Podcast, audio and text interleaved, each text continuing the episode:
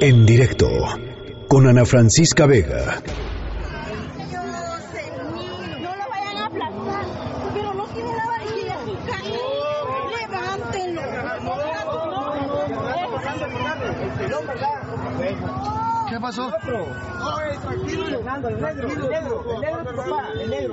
su casa. Levántenlo.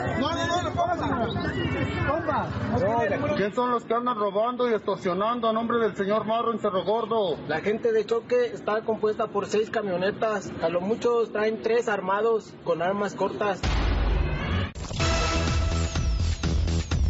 Bueno, pues el problema de la violencia ya lo sabemos todos, lo vivimos todos, todos a diario, pero ahí le van algunas cifras que creo que son eh, importantes de pues compartir, por supuesto, con todos ustedes y analizar, porque pues evidentemente parte de por qué fue electo Andrés Manuel López Obrador fue porque uno de los planteamientos centrales de su campaña y de su propuesta pues, era pacificar al país. ¿No? Bueno, de enero a marzo se contabilizaron 8.737 víctimas de homicidio doloso en el país. Esto es 8.9% más que en el mismo periodo de 2018, con base en cifras oficiales ¿eh? Eh, del Secretariado Ejecutivo del Sistema Nacional de Seguridad Pública. En enero fueron 2.931 personas asesinadas, en febrero 2.875, en marzo 2.931. La mayor parte de estas personas personas fueron asesinadas con arma de, de fuego. Guanajuato, Guanajuato se mantiene como el estado donde se registraron más homicidios. Sabemos que el problema del huachicol, eh, todo el, asunto del cártel de Santa Rosa de Lima, en fin, lo que ha pasado en Guanajuato los últimos eh, meses, bueno, pues impacta seriamente en las cifras. Después está el Estado de México en segundo lugar, después Baja California, luego Jalisco, luego Chihuahua y después la Ciudad de México con 447 víctimas de homicidio con respecto al año anterior. Ya le decía, es un incremento del casi 9 en esas estamos. Ayer el presidente López Obrador dijo que en aproximadamente seis meses eh, eh, empezaríamos a ver resultados, pero el problema es mucho más complejo y por eso queríamos tocar base con Francisco Rivas, usted lo conoce muy bien, es el director general del Observatorio Nacional Ciudadano. Francisco, ¿cómo estás? Muy buenas tardes. ¿Qué tal, Ana Francisca? Como siempre, un gusto saludarte a ti y saludar al auditorio. Bueno, pues eh, eh, habíamos platicado antes y tú nos habías dicho aquí en donde tenemos que poner el foco es en la tendencia y la tendencia continúa al alza. La tendencia continúa a la alza y probablemente este año terminará como el peor de la historia de México, rebasando 2018 y 2017 respectivamente. La crisis que vivimos en nuestro país no empieza ahora. La crisis es una crisis añeja y hemos venido transitando del aumento de algunos delitos para luego pasar a otros. Mejoramos en algunos rubros, pero luego volvemos a empeorar a otros.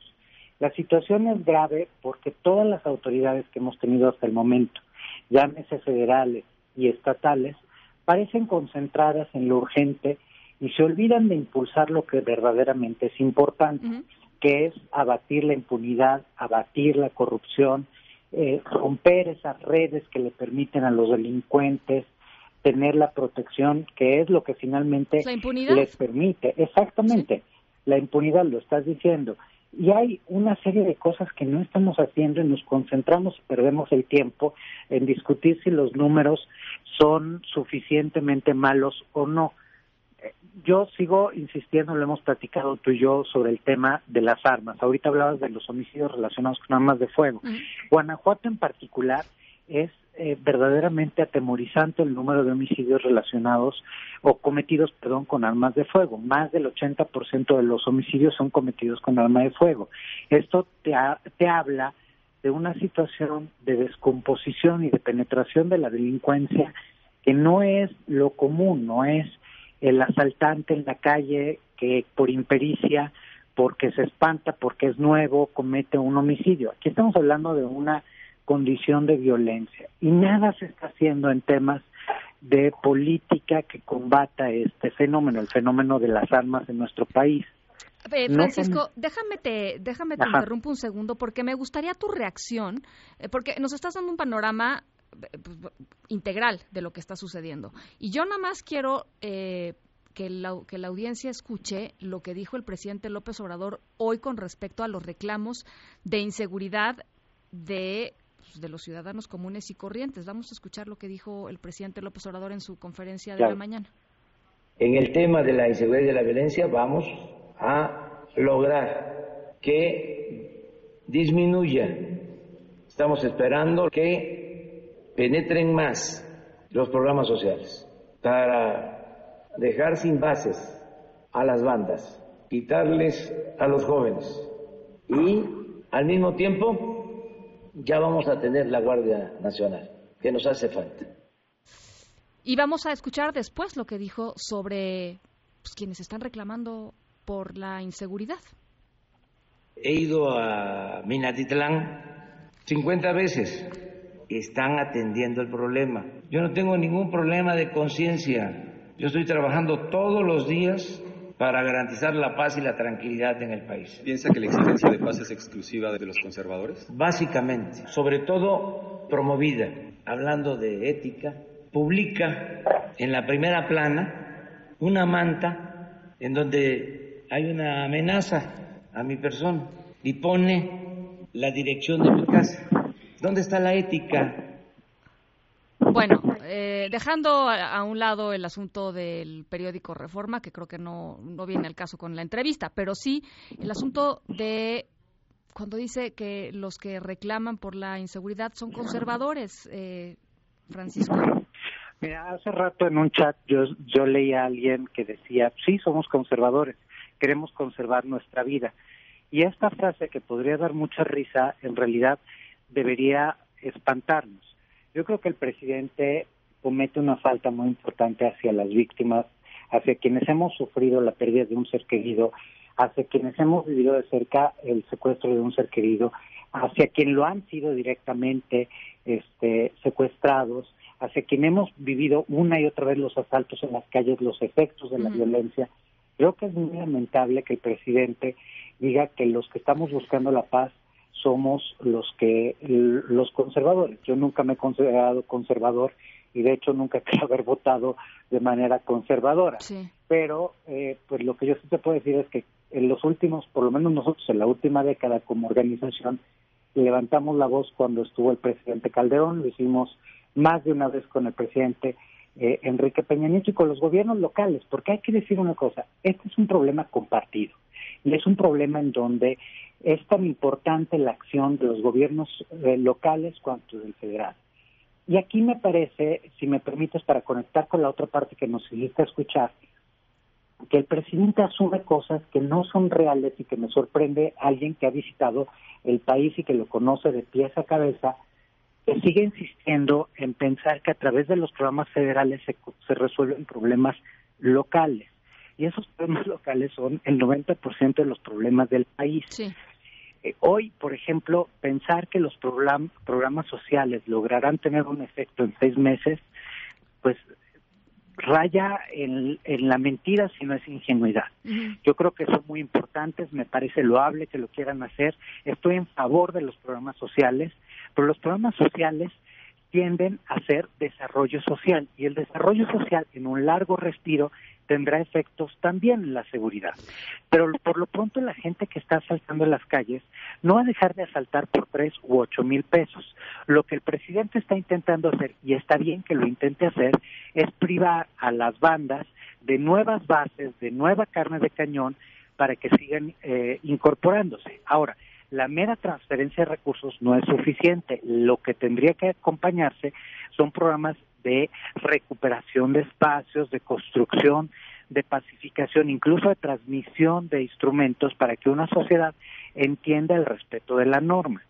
Y el otro aspecto, el de la Guardia Nacional, pues también ahí me sigo muy preocupado, porque si en seis meses ya va a estar operando la Guardia Nacional, pues entonces no hay proyecto de Guardia Nacional, Ana Francisca, porque una institución de seguridad que va a ser nueva, que va a ser de élite, que va a contar con instrumentos nuevos, ¿la van a formar en seis meses?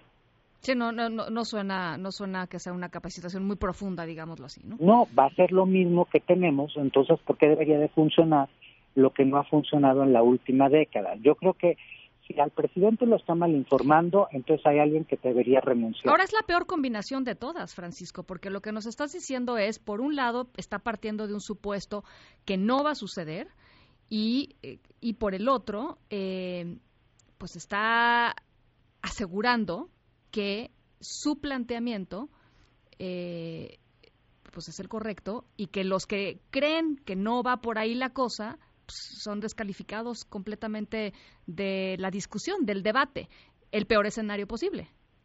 Mira, nosotros les entregamos, como sabes, y ya también lo platicamos, en el Consejo Nacional de Seguridad Pública lo hicimos, antes de que tomaran posesión lo hicimos durante el periodo de campaña, propuestas muy puntuales de política pública que sirven para fortalecer. Yo te puedo decir que siento sinceramente que en esta administración quien tiene una trayectoria está siendo intencionalmente ignorado. Y me parece preocupante porque, pues, eh, sinceramente, ni somos, insisto, ni somos conservadores, ni le cobramos al gobierno, ni estamos buscando hacer business, ni tenemos algún tipo de interés más que el que no vuelvamos eh, a suceder lo que nos ha sucedido a muchos de nosotros. Personalmente he tenido pérdidas de personas cercanas a mano de la violencia. Y te puedo decir que es algo que no le deseo absolutamente a nadie. Y que cuando veo lo que pasó este fin de semana, lo primero que me pongo a pensar es, ¿qué, qué estamos haciendo para que no vuelva a suceder? Y cuando veo al presidente desvalorizar a una parte de la sociedad, salir a decir, ah, es que los los conservadores lo que buscan es dividir. Pues perdón, el que está dividiendo de antemano es él. Yo creo que sí se necesitan acciones diferenciadas. La Guardia Nacional puede ser una parte de una estrategia, no lo niego. Creo que el Ejército, la Marina, la Policía Federal son grandes instituciones. Me preocupa el desmantelamiento sistemático que han venido haciendo la Policía Federal y creo que eso va a terminar afectando los intereses del presidente. Ahora, ayer platicábamos, ayer platicábamos con un empresario representante de, de, los empresarios en Minatitlán y nos decía, por ejemplo, digo, por poner el, el más reciente ejemplo, que de los 300 policías municipales que estaban pues, considerados, digamos, en la policía de Minatitlán, había solamente 90 y que había 90 nada más porque no había dinero para los demás. No, no, es que no hubieran pasado las pruebas de control de confianza, en fin, ¿no? Que también sucede en otros lugares de nuestro país. Era simplemente porque no les había llegado el recurso. Aquí también hay una responsabilidad muy clara y muy directa de presidentes municipales y de gobernadores que le han fallado en serio. O sea, López Obrador es pues el más visible de todos, sale todas las mañanas y dice cosas como esta y la gente pues reacciona pero ahí están los gobernadores que llevan años, pues, este, aventándole al foro federal la, mayor parte de la responsabilidad y lo mismo los presidentes municipales con el estatal, ¿no? Mira, nosotros en el mes de junio vamos a presentar un análisis precisamente del gasto en seguridad y su efectividad en los últimos años. Te puedo en este momento anticipar que una parte que encontramos es precisamente que la falta de supervisión ha jugado en contra de la construcción de instituciones hemos gastado, hemos gastado mucho, no necesariamente hemos invertido. Y nadie ha velado porque la ley que tenemos desde, desde 2009, si desde hace más de un sexenio, se cumpla cabalmente en esa construcción de instituciones. Una de las cosas que nosotros le dijimos, personalmente se la dije al secretario de Seguridad y Protección Ciudadana cuando estaban en campaña, se lo volví a repetir en el proceso de transición, fue, para mí el reto principal es cómo le van a hacer para que ahora sí los estados y los municipios cumplan con su labor más allá de lo que haga la federación, porque coincide contigo y es muy fácil visualizar a Calderón, a Peña y hoy a Andrés Manuel López Obrador como los responsables de la tragedia que vivimos. Y la verdad es que somos muchos los corresponsables, incluso los ciudadanos que compramos productos robados, que damos una mordida, es decir, aquellos que también colaboramos en la cadena de descomposición de una sociedad. Pero la verdad es que el reto está en cómo le vas a hacer para que Minatitlán, como podría ser Poza Rica o como podría ser cualquier municipio que se te ocurra en nuestro país, sí. cumpla y sí aplique los recursos como debe. Pero también hay un aspecto que sí debemos voltear a ver en lo federal. Este año hubo un recurso significativo para estados y municipios en el tema de fortalecimiento de instituciones de seguridad y justicia, precisamente porque estamos destinando el dinero a la Guardia Nacional. Bueno, pues ahí está parte de este complejísimo tema de la, de la inseguridad. Queríamos platicarlo contigo, Francisco, y seguramente lo estaremos platicando eh, pues eh, eh, en ahora sí que en los próximos eh, semanas y meses, porque, porque la cosa no se ve fácil y con cada declaración del presidente López Obrador y con cada ausencia del Estado en los distintos niveles de gobierno, pues suceden cosas como Minatitlán y suceden cosas como lo que está pasando en Guanajuato y pues reportarlo es duro y es más duro vivirlo, ¿no? Eh, Sí, son demasiados los estados que están en descomposición. Voltemos a ver Guerrero, voltemos a ver Tabasco, Baja California. Y las elecciones de este año también jugarán en contra de las condiciones de seguridad del país. Bueno, pues platicaremos entonces eh, contigo, si nos lo permites, Francisco. Gracias, Ana Francisca, y un saludo a todo el auditorio. Muchas gracias, Francisco Rivas, director general del Observatorio Nacional Ciudadano. En directo, con Ana Francisca Vega.